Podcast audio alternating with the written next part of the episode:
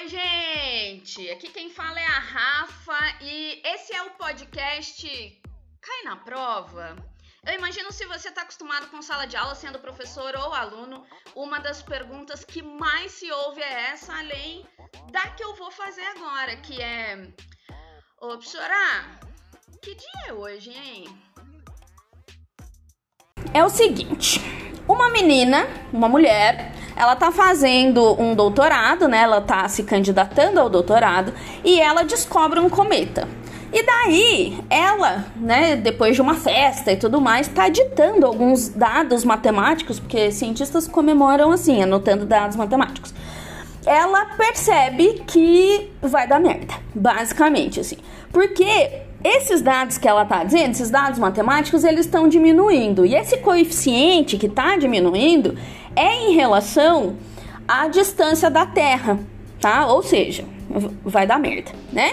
O tamanho desse meteoro, desse cometa, desse asteroide, ele varia entre alguns quilômetros quadrados e alguma dessas é, faces, né, do, do meteoro chega a ser comparada ao tamanho do Monte Everest. Então a gente está falando aí mais de 8 mil metros de altura.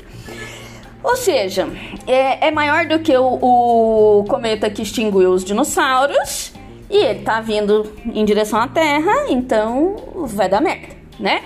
Daí, esses astrônomos, astrogeólogos, admito que eu nunca nem tinha escutado falar dessa, dessa divisão, né? É, correm para avisar as autoridades, eles entram em contato com uma chefe de um planetário, não lembro exatamente de onde. Ela, né, durante o filme ela é desqualificada, inclusive para a função, porque ela é anestesista, assim, né? Ela não tem nenhuma formação na área. Aí eu lembrei do Pazuello, admito. E daí ela entra em contato com outro cara da NASA que entra em contato com o presidente, né? Com a presidente no caso. E a presidente e o Pentágono, os o, os altos escalões lá dos militares e tal meio que duvidam e ficam querendo diminuir a gravidade do discurso, né? Até que o meteoro cai e acaba com tudo. O filme acaba assim, tá? O meteoro cai, as pessoas morrem. Mas, né, querendo, eu quero aqui chamar a atenção para um personagem específico, por isso que eu coloquei bilionários benevolentes, que é o personagem chamado Peter. Esse Peter, ele é o cara ricão, assim, né? Nessas, nesses comparativos de internet, ele acabou ficando comparado ao Elon Musk algumas vezes. E daí tem mais ou menos uma hora de filme quando eles estão reunidos numa na, lá na Casa Branca, num comitê, e que eles estão decidindo o que, que vai ser feito e tudo mais. E, obviamente, até aí os cientistas já não foram muito levados a sério. Esse negócio de ter que né, fazer revisão por pares é perda de tempo, a gente tem que fazer outras coisas e tal. Mas ele lança a seguinte, né? Ele mete essa, usando aí o Casimiro, para quem conhece. Abre aspas porra, né, gente? Tipo, o cara vai lá, evoca a Bíblia e tudo. Se você não lembra qual é as colunas de Boas e Joaquim, vai procurar aí, tá? É, a maçonaria usa esse símbolo bastante também.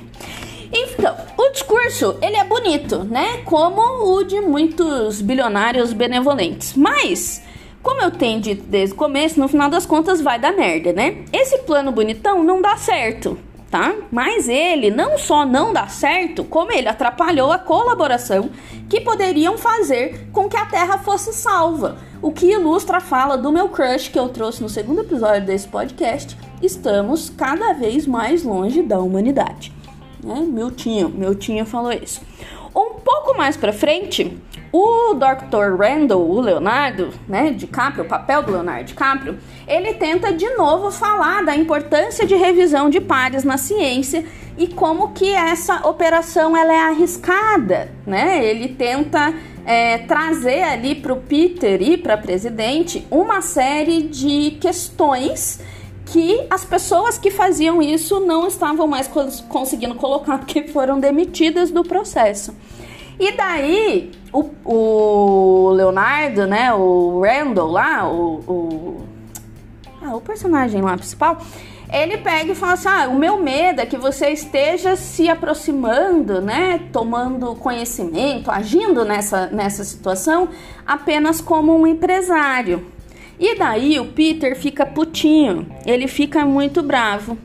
Mas ele solta uma coisa que é um pouco assustadora quando a gente pensa nos nossos dias de hoje, nas nossas bolinhas.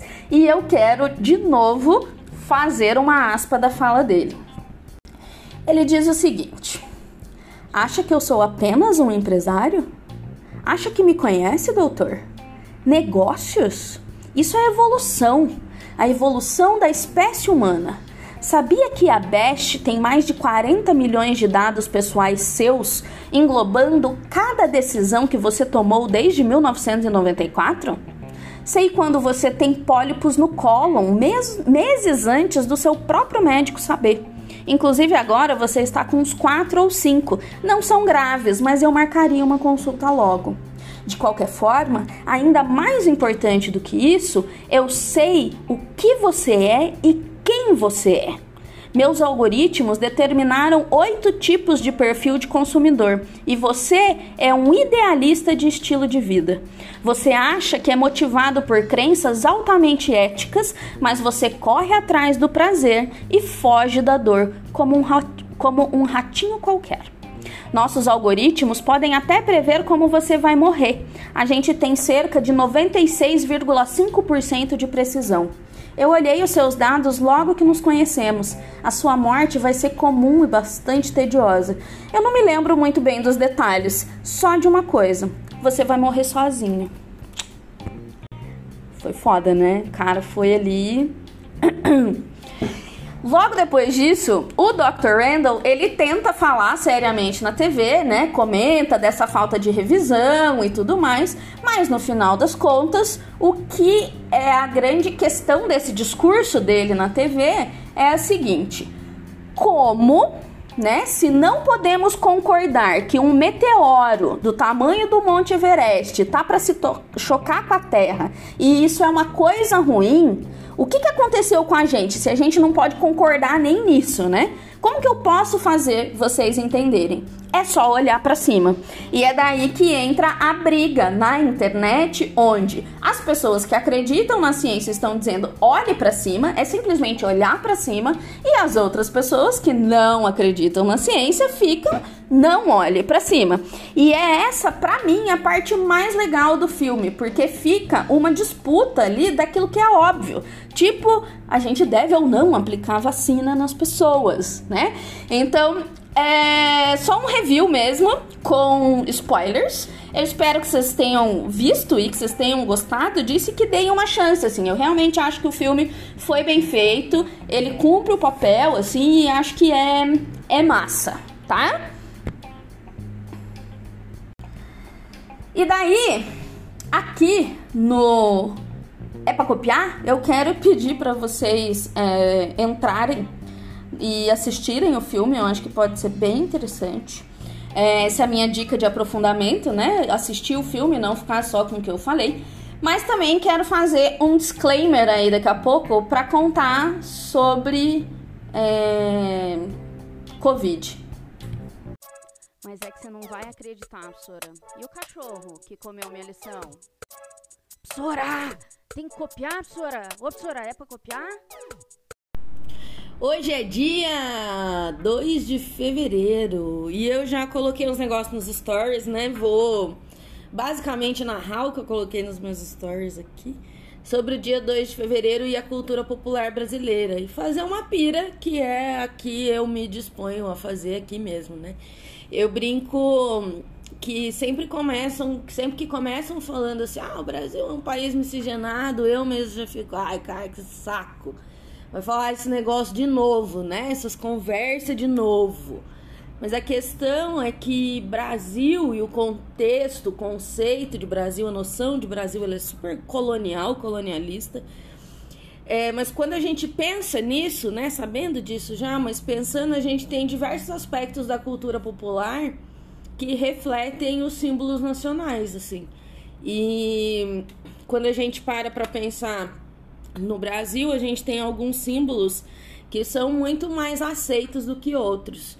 E, por exemplo, quando a gente vê uma Bíblia, um crucifixo, um Jesus Cristo, né?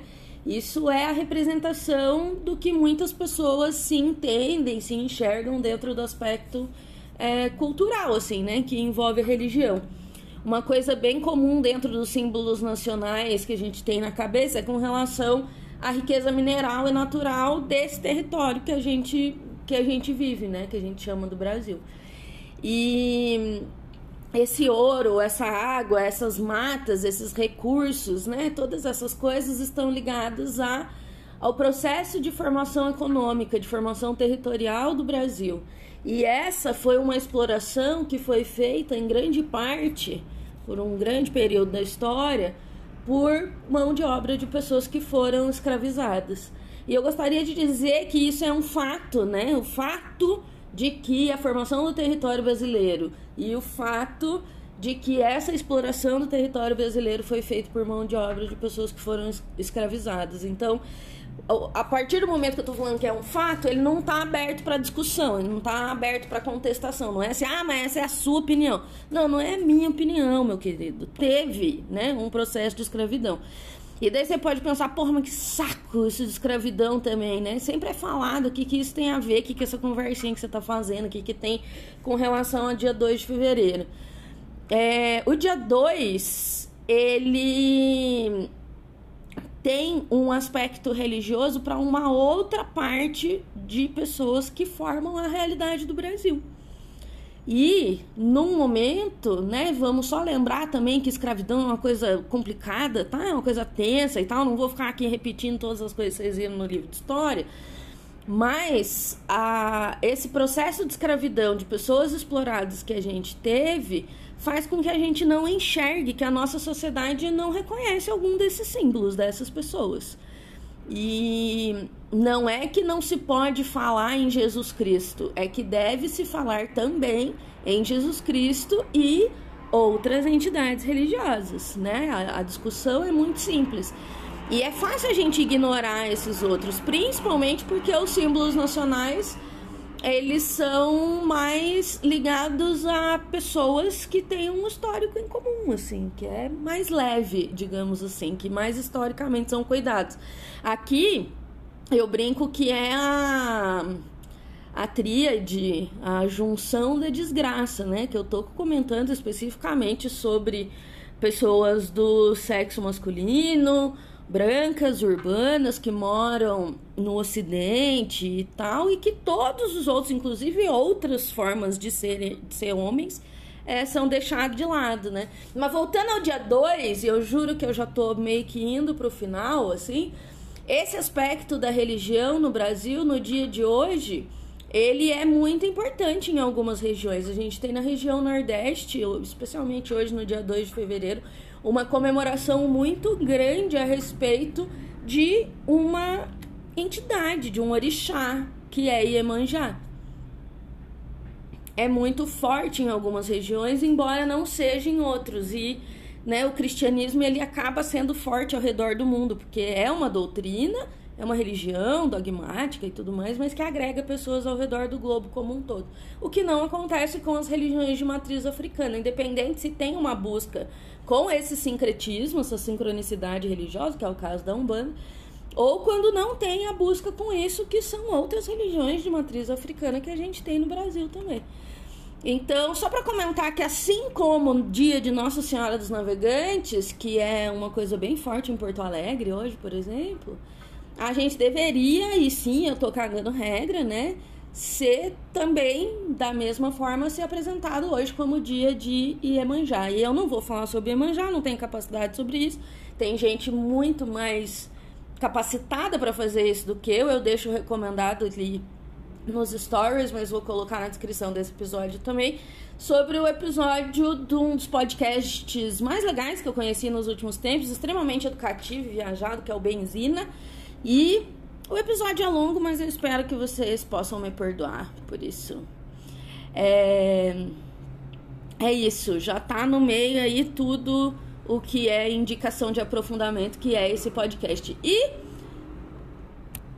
para o momento em que eu falo para vocês que nós temos o disclaimer, apenas lembrar que esse é um trabalho independente, que não tem relação com o meu trabalho formal, digamos assim, meu trabalho que me dá tranquilidade para pagar minhas contas, e que a não utilização da língua formal, é, da a norma formal da língua portuguesa, norma culta da língua portuguesa, até esqueci como que eu ia organizar essa frase, é proposital, beleza?